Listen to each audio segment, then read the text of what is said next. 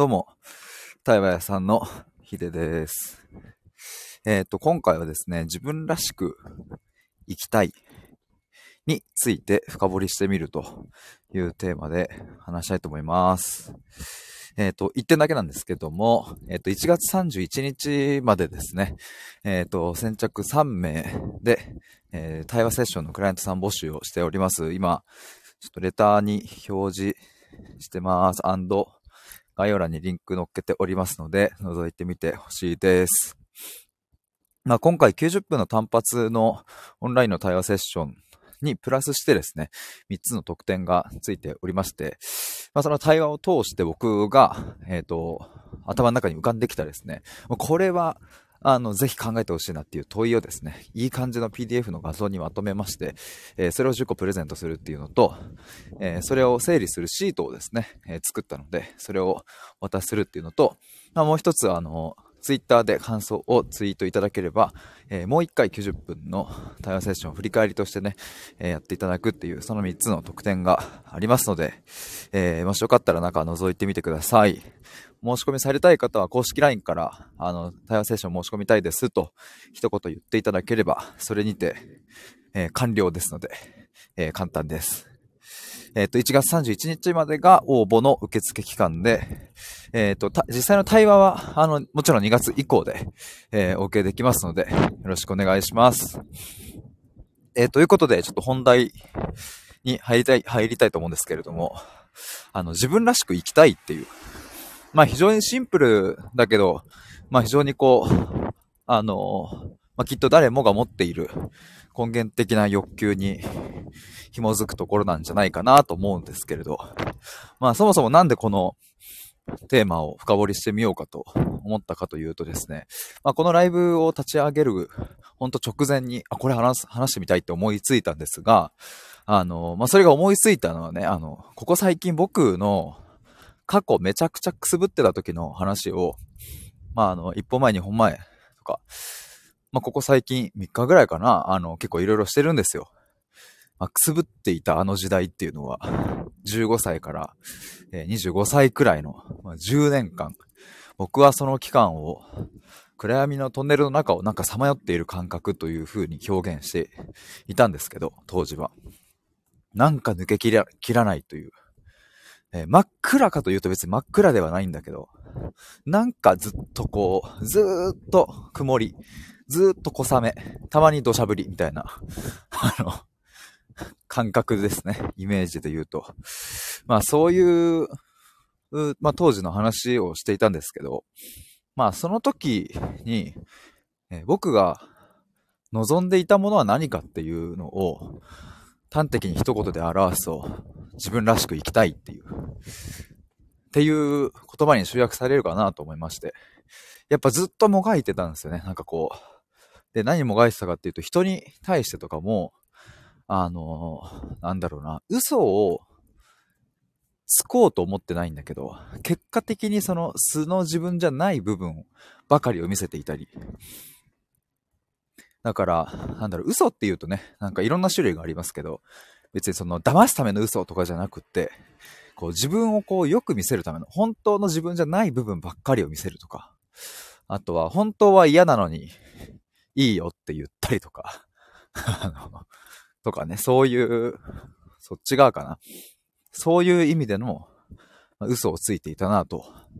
だから自分らしく、本当は生きたいんだけど、それはできないな、みたいな感じでしたね。まあ、それがもう長いことあったわけですが、まあ今はですね、えっ、と、この自分らしさみたいなものを考えなくなったっていう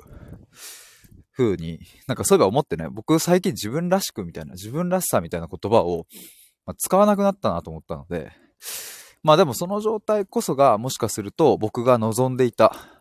当時望んでいた自分らしく生きるっていうものの、まあ一つの現れ方なのかなと思うんですが、でもなんかだからこそ改めてこの自分らしく生きたいっていう、まあ生きたいっていう風にしたのは、えー生きられてないっていうことですね。裏を返すと。生きられてない人が自分らしく生きたいっていう思う。その、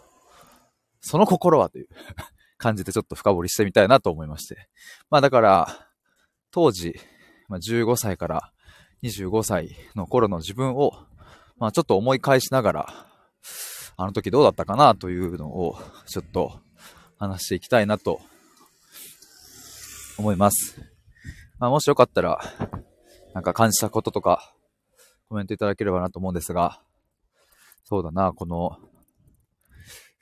自分、まあ自分らしくっていうのが、まあそもそも何なんだろうかみたいなところがまあ非常に大事になってくるなと思うんですけれども、まあここはね、あの、人それぞれ定義とか考え方はあるとは思いますが、あの、なんだろうな、僕の感覚だと、えっ、ー、と、心が、えー、主導権を握っているっていう、自分をね、自分っていうこの人格の主導権を心が握っている状態っていうのが、うん、自分らしく生きられてるっていうものなのかなと思うんですけど、もうちょっと説明するとですね、まあ、あの、心と頭と、まあ、体みたいな感じで人間の、うん、構造を理解したときに、まあ、体はもちろん皆さんわかるように、ね、体っていうものがありますけれど、まあ、一方で、心っていうものと頭っていうものの、まあ、ここの思考とか感情みたいなね、部分が、えー、分けられるとも言えるし、うん、曖昧とも言えると思うんですが、まあ、例えば思考的な部分で言うと、うん、計算したりね、あの、計算っていうのはその、1たす1は2っていう計算ももちろんそうだし、例えば、うん、なんか悪知恵を働かせるみたいな意味での計算もそうですよね。あの、ここでこれをやった方が得をするだろうとか、損得感情みたいなものとかね。うん、まあ、あとはこう、自分を律したりとか、じゃあ今日はこれをやってあれをやってみたいなこととか、結構そういうのって思考的な部分がね、使われると思うんですけど、まあ、一方で心っていうものは、えっ、ー、と、反射的に感じる感情とか、結構生ものの感じがしてね。うん、だから、例えばそうだな、この例でいいのかわかんないですけど、えー、詐欺をしている人は、人がいたとしてね、えっ、ー、と、まあ、めちゃくちゃ頭がいいと。だから人を騙せてしまう、もう悪知恵が働きまくる。っていう、これはでも完全に頭の方で、頭脳で考えている方ですが、実は心の中は、こんなことやっててもうダメだよなって思ってるみたいな ものとか。まあ、例えば一つそれが例かもしれないですし、まあ、あとはそうだな、うんと、じゃあそうだな、じゃあ誰かに、じゃあ遊びに行こうと誘われたと。遊びに行こうと誘われた瞬間に、うんと、ちょっとこの人は嫌だなって心が思ったとしても、頭的にはね、その、嫌だとか言っちゃうとその人との関係性が壊れちゃうから、まあここは言っとくかっていう判断をして、あ、いいよって言うとかね。なんかそういうのって、心では行きたくないと思ってるけど、頭は、ここは言っといた方がいいって判断するとか。まあそれの近いところで言うと、例えば会社に行きたくないって心は思ってるけど、行かなければならないって頭は、うん、言ったりとかね。まあ、そういう風に捉えていたりするんですけど、僕は。まあ、っていう心と頭っていうものがあった時に、まあ、心側がですね、主導権を握っている状態っていうのが、まあ、自分らしく生きられているということなのかなと。まあ、主導権を握るっていう風な言い方をしたのは、まあ、あくまでこの思考、頭脳、頭のそういう計算的な部分が別に悪者ではないっていうことですね。僕たちがここまで発展してこれたのは、もう間違いなくこの人間に備わった高度なね、思考力があったから、だからこんな iPhone みたいな最強なもんも生まれてきたわけですし、まあ、それが他の動物との圧倒的な違いでもあるので、まあ、で言うとね、その、頭、思考力っていう部分は、とてもとても素晴らしいものだなと思うんですが、まあ、それがつい行き過ぎてしまったり、うん、頭の性能が良すぎちゃって心の方をないがしろにすると、まあ人は辛くなっていってしまうので、まあというか動物なのでね、やっぱり嫌だなとか不快だなとか心地いいなみたいな、そういう心が感じる直感的なものっていうのが、まあとても、うん、体にも響いてくるしね。だからずっと毎日毎日ちょっとずつ不快なことばかりを感じ続けているっていうのは、やっぱりあんまりこう、健康的にもそんなにいいとは言えないと思うんですけれど。まあ、なので、まあ、あくまで主導権は心が握っていると。うん、だから、心が嫌だと反応するのであれば、うん、それはやらない。避ける。逃げる。その場からは逃げるとかね。それは社会的に、うん、断らない方がいいというものであっても、心がどうしても嫌だと叫ぶんだったら、それはもうやらないとか。例えばそういうのが心が主導権握っているみたいな状態かなと思うんですけど、まあ自分らしくっていうところで言うと、まあ僕の感覚そういうものですかね。で、じゃあこれどうやったら、その、心が主導権を握れるのかっていうところですよね、問題は。まあそれはなんかまあいろんな手法があるとは思うんですけど、まあ、昨日、これの一本前かな、ちょっとライブ配信をした中で、まあ、10年間くすぶっていた僕が、まあ、どうやってそこから抜け出したのかみたいな話をしたんですが、まあ、そこで言ってたのとちょっと繋がるかなと今思いました。えっ、と、2つあります。もう1つは、圧倒的に、えー、深掘りする。もう自分を知り尽くすってことですね。もうこれをとにかくやる。で、もう1つが、えっ、と、固定観念、価値観、この解釈を、えー、もうどんどん変更していくっていう、まあ、この2つですね。これをね、あの、もう圧倒的に、徹底的にやり続ければというか、できれば、自分らしく生きる。まあ僕の定義で言うと、心が主導権を握って、ちゃんとね、頭、思考と共にそっちを毛嫌いするわけでもなく、あバランスよく生きるみたいなことが、えできるようになる。という風な感じに今話しながらなってきました。でもやっぱここ繋がるっすね。昨日話したところと。まあだからそれで言うと、僕自身のね、自分の定義で言うと僕は今、自分らしさっていうものが、その10年間くすぶっていたあの時のあの、本当に100億倍ぐらいになってるのかなと思うんですけど。まあでも、それでも、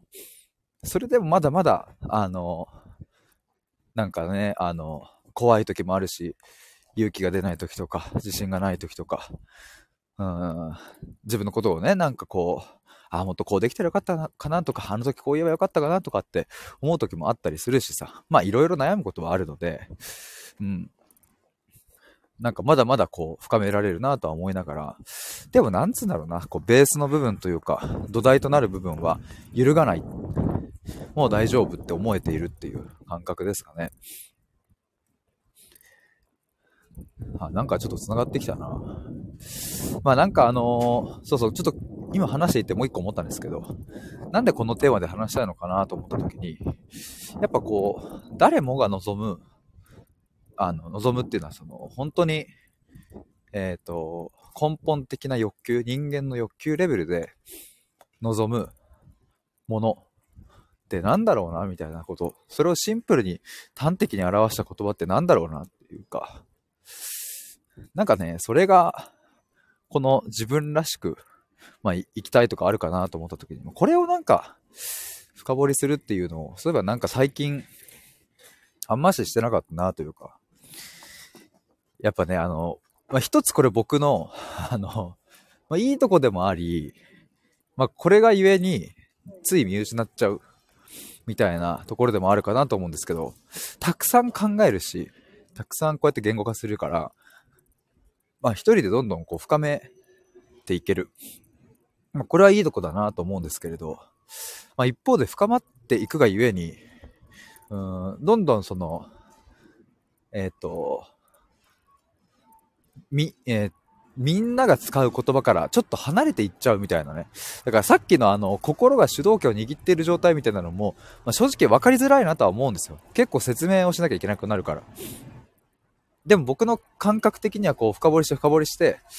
えっ、ー、と、まあ、そう、心が主導権を握ってる状態みたいなのも多分去年かね、一昨年かわかんないですけど、ぐらいに、えー、記事に書いたりしてたんですよね。だからそれが頭の中残ってるから、まあ、もっとわかりやすくみたいなのは、よく言ってますけど、自分でも。ちょっとわかりやすさに欠けるな、みたいなのはちょっとあったりして、まあ、そこら辺は、日々、僕も問いながら、またこうやって戻しながら、チューニングしながらいろいろ 思考を整理していけたらいいなと思います。そんな感じで、えー、今回は自分らしく生きたいについて深掘りしてみるというテーマでお話しいたしました。ということでちょっと今日またこの後こもって作業したいと思います。以上です。バイバーイ。